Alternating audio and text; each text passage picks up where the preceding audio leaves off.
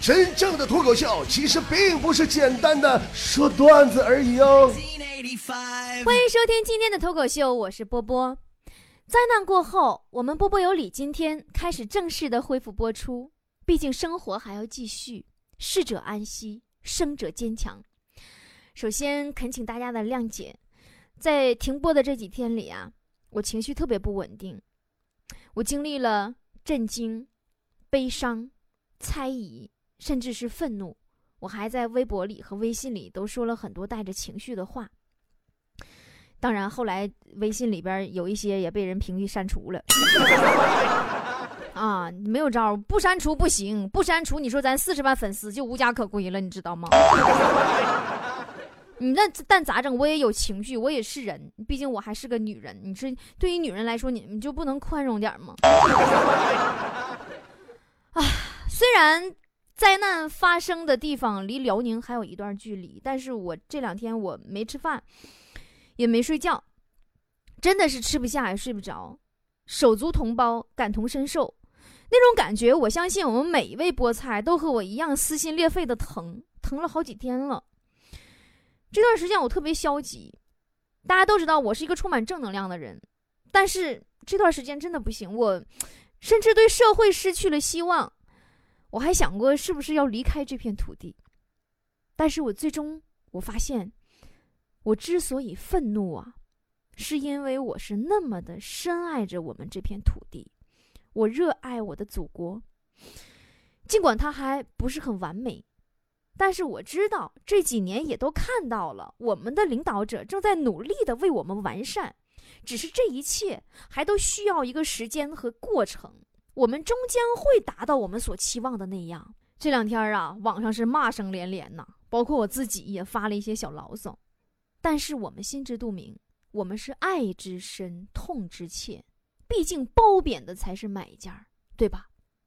佛家呀讲因果，近年来一次一次的天灾人祸，包括天津这次纯人祸，都是我们多少年来种下的因，我们自食恶果。但我们相信，通过这次事件，一定会加速我们完善的过程。我们希望烈士们和遇难者的生命不要白白的逝去，希望人们彻底的觉醒。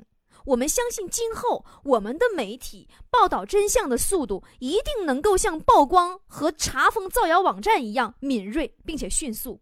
更相信，今后我们现实中的那些。在其位者都会谋其事的，真正的都能够头顶国徽，代表政府，为人民实实在在的做事儿的。我们相信，从今往后，责任二字一定会深深的烙刻在国人的心中。好了，这个话题就说到这儿，咱们还是抓紧时间来进入今天的脱口秀。波波的职责就是在大家压力大、不开心的时候，用笑声来为大家减压、排解苦楚、增添欢乐。生活要继续，给大家带来正能量才是我的责任。好多人都说说李波，你是不是天天嬉皮笑脸没正事儿？今天我郑重提醒各位啊，没正事儿，从宏观的角度上来说，未必是不对的。有的时候你忙活了一溜十三招，你回过头来发现，人这一辈子，你还真就别把时间都浪费在干正经事儿上。我说这话是有依据的。比如说古代的时候，有个小子，从来不干正事儿，后来流芳百世了吗？是庄子吗？你今天我给大伙讲个庄子的故事吧。因为我觉得老子和孙子的故事都不太适合我讲，辈分不对。像我这种好庄之人，你当然要讲庄子了。在先秦诸子时代呀，当所有文化人都卯着劲想当官的时候，庄子干啥呢？搁大野地里头撒尿和泥儿。开玩笑啊，他他是和泥儿，他特别喜欢玩泥巴。但是呢，就就撒是不是撒尿和的，我就不得而知了。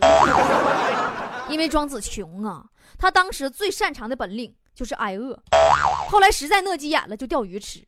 我就发现钓鱼哈，在古代特别流行，可时尚了啊，可时髦了。一般想把自己的逼格提的高大上一点的，都得钓个鱼啥的。你像姜子牙钓鱼没钩，其实是在钓文王，是吧？但庄子钓鱼不是赶时髦，他是真饿了。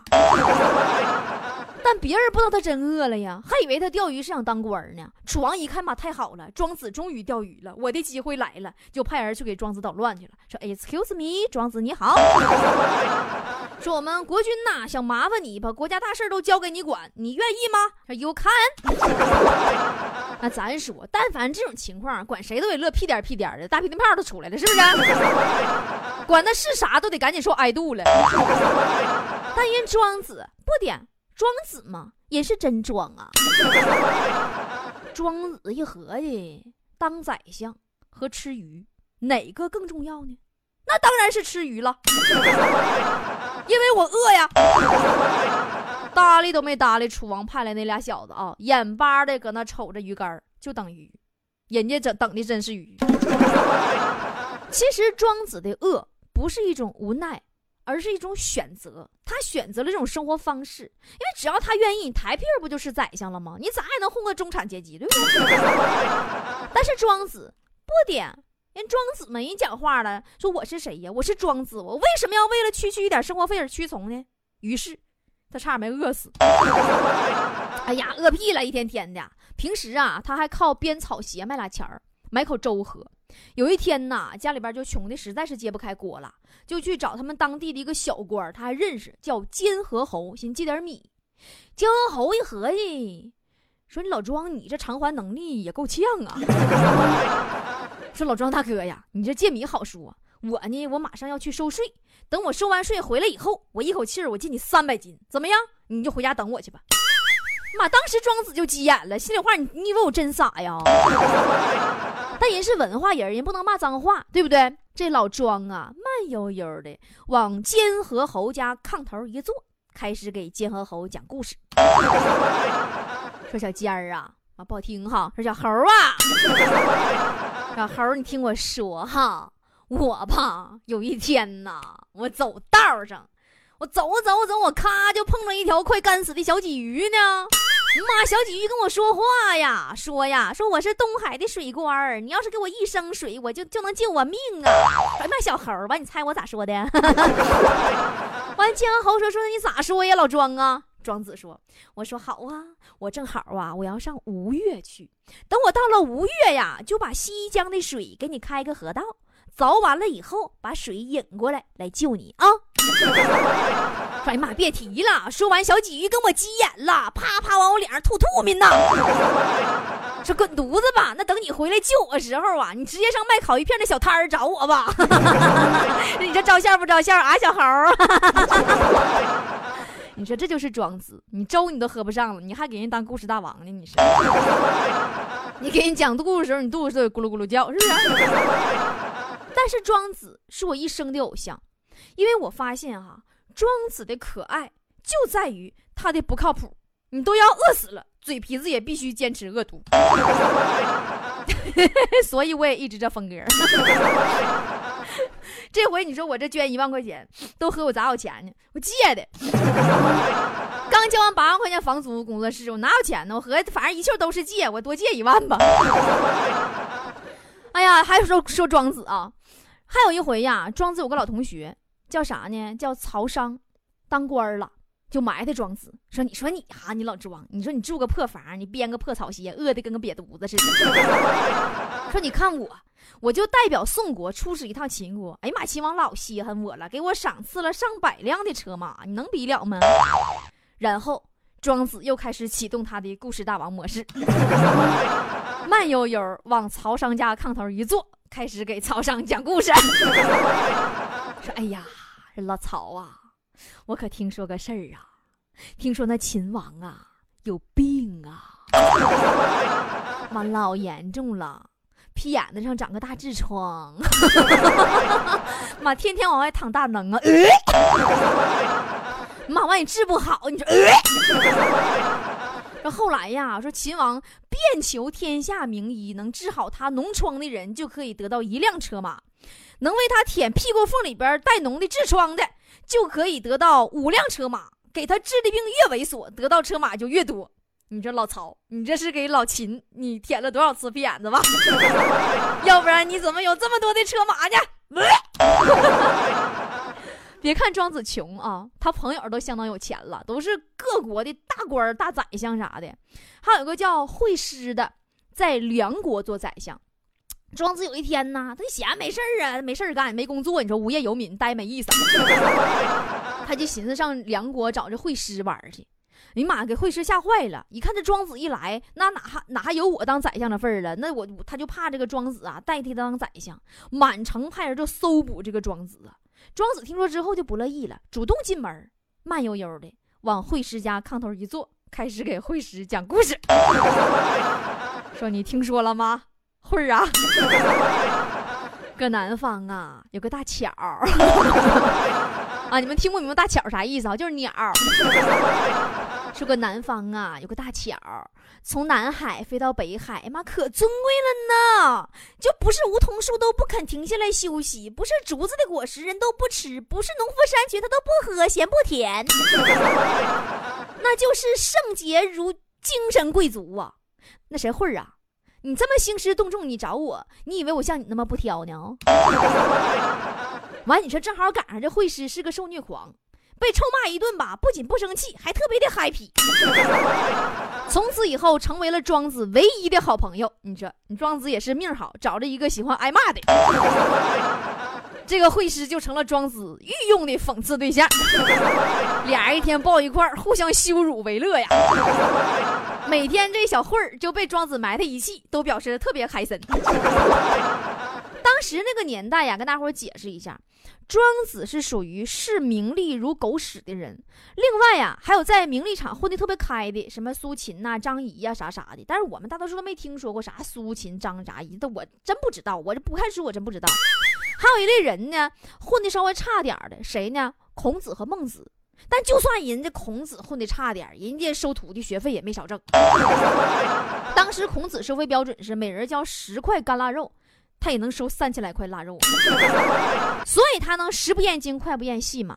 而孟子呢，虽然没有得到太显赫的官位。但是人家跟着齐宣王混吃混喝的，一边发表着“君子远晏除，万物皆备于我”的清高的言论，一边住着齐宣王给他盖的别墅，花着齐宣王送的支票，完齐宣王帮他养着门客，日子过得也不错。还有一类是老子，老子呀是一个远离名利场的人，但问题是后来我发现个事儿，就是我从老子的“无为是为了无不为”里边学到的，竟然是。如果你想得到权利和利益，就要假装先淡泊名利，这样你才能笑到最后的道理。朋友们，是我学跑偏了吗？朋友们。而最后我发现，只有庄子才是真正的无为，他真啥也不干呐。但凡人类认为有用的事儿，他一律都不做。宰相不乐意当，腊肉不稀的收，城都懒得进，就搁大野地里边和泥儿。哎呀，他是把无聊这个事儿啊发挥到一个极致了。后来呀，咋整？才华多的实在冒样了，没有地方用啊，没招了，咋办呢？说写本书吧，就这么的写了《庄子》。他写《庄子》真不是为了成名成家。人家就是挥霍才华，就跟现在土豪烧钱是一个道理。没有招啊，才华搁家根本放不下，就挥霍。现在咱们来看看庄子都写了些什么啊？听完你就知道我为啥要这么大篇幅的今天说庄子了。他写了《逍遥游》，是一个惊悚故事，类似于啥呢？哥斯拉。说呀，有一条大鱼叫做鲲。大到不知道有几千里，他想去南极度假，就从海里飞上天啊，变成了个大巧大鸟啊。这大鸟啊叫做鹏，大鹏啊就奋力的一飞，两只翅膀就张开了，把天空全给遮住了，大家就没法晒衣服了，衣服潮乎晒不干呐。这海水呀就被震到三千里高空以那外边去了。亲们呐，这老家伙写的那是海啸啊。然后还说呢，说尔鹏才不管那么多，到九万里高空玩去了。你说这剧情你们听着熟不熟？这就是好莱坞灾难片的开头。庄子是完全不顾什么现实逻辑嘛，吹牛吹都那么超现实主义呀，这都多少年前的事了，对不对？还有一天呢，是庄子做了一个梦，梦见自己 cosplay 梁山伯祝英台，就是就是变成一只蝴蝶，就飞呀飞，就弹弹琴跳跳舞啊，特别开心。等醒来以后啊，哎我去，发现自己怎么变成人了？于是他又很困惑呀，说我到底是蝴蝶做梦变成了庄周呢，还是庄周做梦变成了蝴蝶呢？谁是现实，谁是虚拟，没人知道。啊，我猜基本是庄子可能饿迷糊了，产生幻觉了，啊，纯饿的。但是你们不觉得这个幻觉它很科学、很深刻吗？这个故事后来也被拍成电影了，叫《盗梦空间》吗？不过据我所知，导演到现在没给咱庄子啥版权费啥的。庄子的深刻就隐藏着这些无厘头、没头脑、不高兴的故事里。他讽喻现实的方法也特别后现代。他生活啥时候？你想战国时代呀，那个时候，那时候为啥要战国？就是不打仗浑身就刺挠啊。后来就要战国嘛。到现在我们都知道，人类是需要和平的。我们不要硝烟，我们不要各国之间用核武器来较劲。而那个时候，庄子对于战争就有着他不一样的剖析。他不像墨子那样夸夸。啪啪就搞和平演讲呢，也不像孟子那样泼妇骂街。他干啥呢？大家都知道，慢悠悠的往炕头一坐，开始讲故事，写剧本嘛。故事大王模式又开始启动了。他就开始讲啊，说从前呐有一只蜗牛，你别看它是芝麻那么点大，但是人家的触角上有乾坤呐。蜗牛的左触角上。有一个国家叫处氏，它的右触角上有一个国家叫蛮氏，这两个国家呀都想霸占对方的领土，然后就发生了大规模的火拼，差点动用核武器呀。结果是伏尸百万，战胜方想追逐失败方，花了整整半个月的时间才回国。我的人类们呐，你们想一想。还有比这更幽默、更讽刺的吗？还有比这更高明的吗？你们国家之间打打杀杀，视人命如草芥，以为自己干着统一天下的宏伟霸业，其实你争的那点地盘，在外星人看来，不过就像黏黏糊糊的蜗牛角而已吗？在庄子以及后来的道家来看，地球是有生命的。它有性格，有意志，有活力，江、河、海都是它的血脉。他们认为，在天山的北部啊，有一个洞，说那是地球的嘴，通过它呼吸和叹气。说我们人类不过是寄生在地球上面大一点的细菌而已。而作为细菌，你就要遵守细菌的守则，不要破坏地球，不然地球会疼，它会生病的，而最后先倒霉的还是细菌自己。我不知道大家伙看没看过一部恶搞的动画片儿，叫《南方公园》，里边有一集就讲啊，说一个人的头上 头发里有很多虱子的故事，说这虱子呀寄居在人的头发里头顶。然后就这个开发城市，过度开发，这个人头头头上的这个生态环境啊，就遭到破坏了。这狮子里呀，有一个学问高一点的学者，就号召大家说什么呢？我们得迁徙，我们得呀，族群迁徙到另一个星球。然后呢，这个人呐，这个时候就要用杀虫剂来洗头了。大家知道，对于狮子来说，灾难袭来了，家园被袭，狮子们妻离子散。山河破碎，唯一幸存的最后一只狮子，由一只苍蝇天使的协助，抵达一个和谐的星球，得以继续生存。这个星球的主人是安吉丽娜·朱莉。你看，他明明就抄袭我们庄子的创意，只不过我们咱庄子不认识安吉丽娜·朱莉。那么，为什么我说我崇拜庄子，把时间都用在不干正经事儿上呢？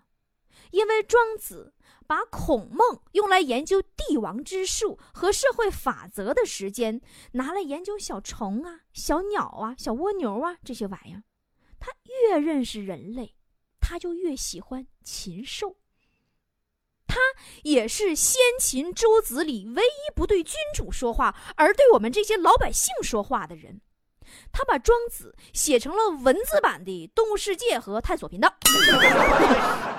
不行，对不起，我说说话就容易不着调。他总是用飞禽走兽啊来隐喻人的境界，什么鲲呐、鹏啊、蜗牛啊、细菌呐。其实要讲的是什么？他讲的是视角，是境界。你试想，如果你用宏观的眼光来看，很多当时非常在意的事情，其实真的狗屁都不是。你回想吧，你五岁的时候，你觉得你碗里少了一块红烧肉，你天都塌了，是不是？那家给你哭的哇哇哭，是不是？你十五岁的时候，你日记被父母偷看了，你就开始愤世嫉俗了。你二十五岁的时候被同事抢了你的功劳，你就恨不得你钻研神探柯南，你都想秘密杀人了。三十五岁的时候参加同学会，你发现自己开的车太矬了，自杀的心都有了。四十五岁的时候，你开始拔顶了，你有点秃头。这个时候，你开始憎恨全世界头发还都健全的人类。所有的怨怼和满足，都是因为我们缺乏远见而已。当你超越世俗的得失欲和功利心，就会像大鹏鸟一样，拥有侠泰山以超北海的雍容气度。陶渊明啊，苏轼啊，他为什么格外的可爱？就是因为在超脱的层面上，他们读懂了庄子，山寨了庄子而已。以前看过一部好莱坞大片叫《黑衣人》，讲外星人。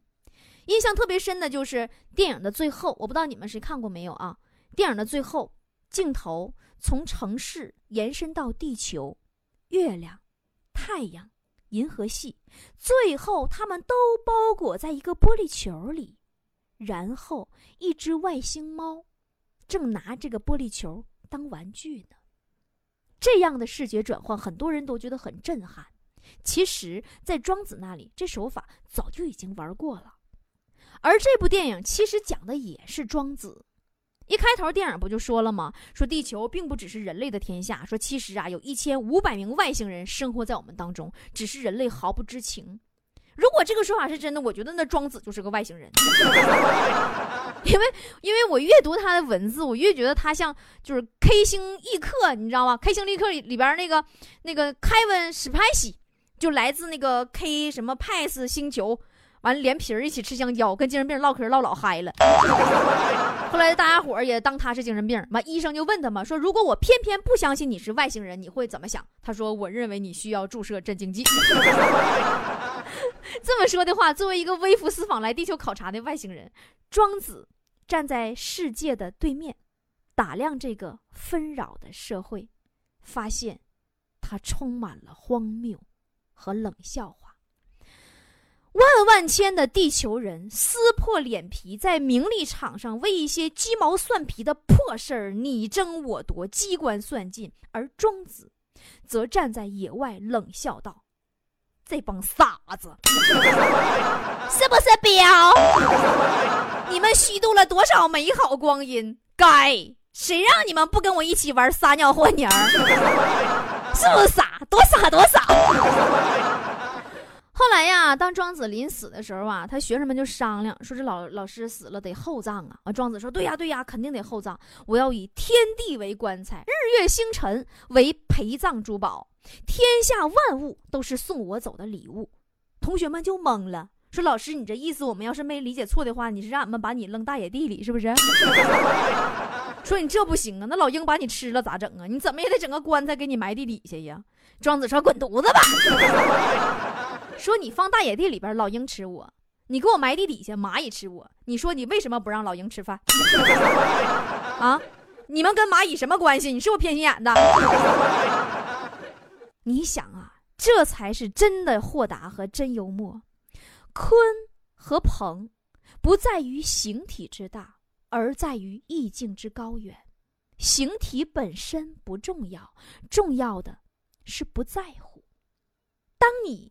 齐了生死，齐了万物，齐了物我，你就得到了庄子认为的最高的境界，就是道。儒家强调的是万事万物要严格的分级分等，秩序神圣不可侵犯，而庄子说去个六的秩序，没工夫跟你排秩序。所以说，只要你超脱世俗的游戏规则，高大上和屎尿屁根本没区别。庄子身体力行的告诉我们一个真理，就是不要把人生浪费在你们所谓的正事儿上。而什么是正事儿？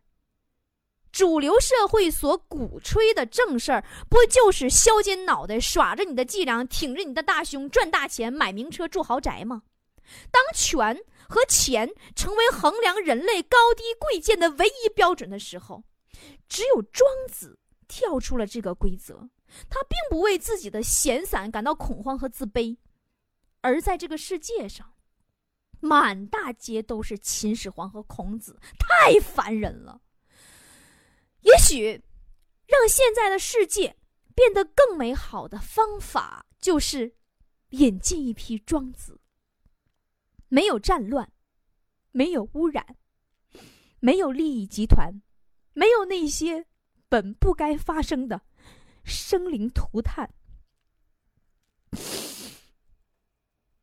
我们世世代代的繁衍生息在这个美丽的星球上，那该是一件多么好的事儿啊！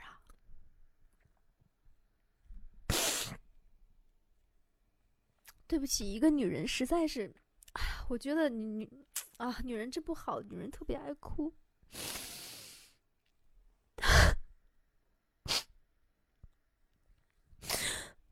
我今天这一期脱口秀节目，我希望你们能听得懂。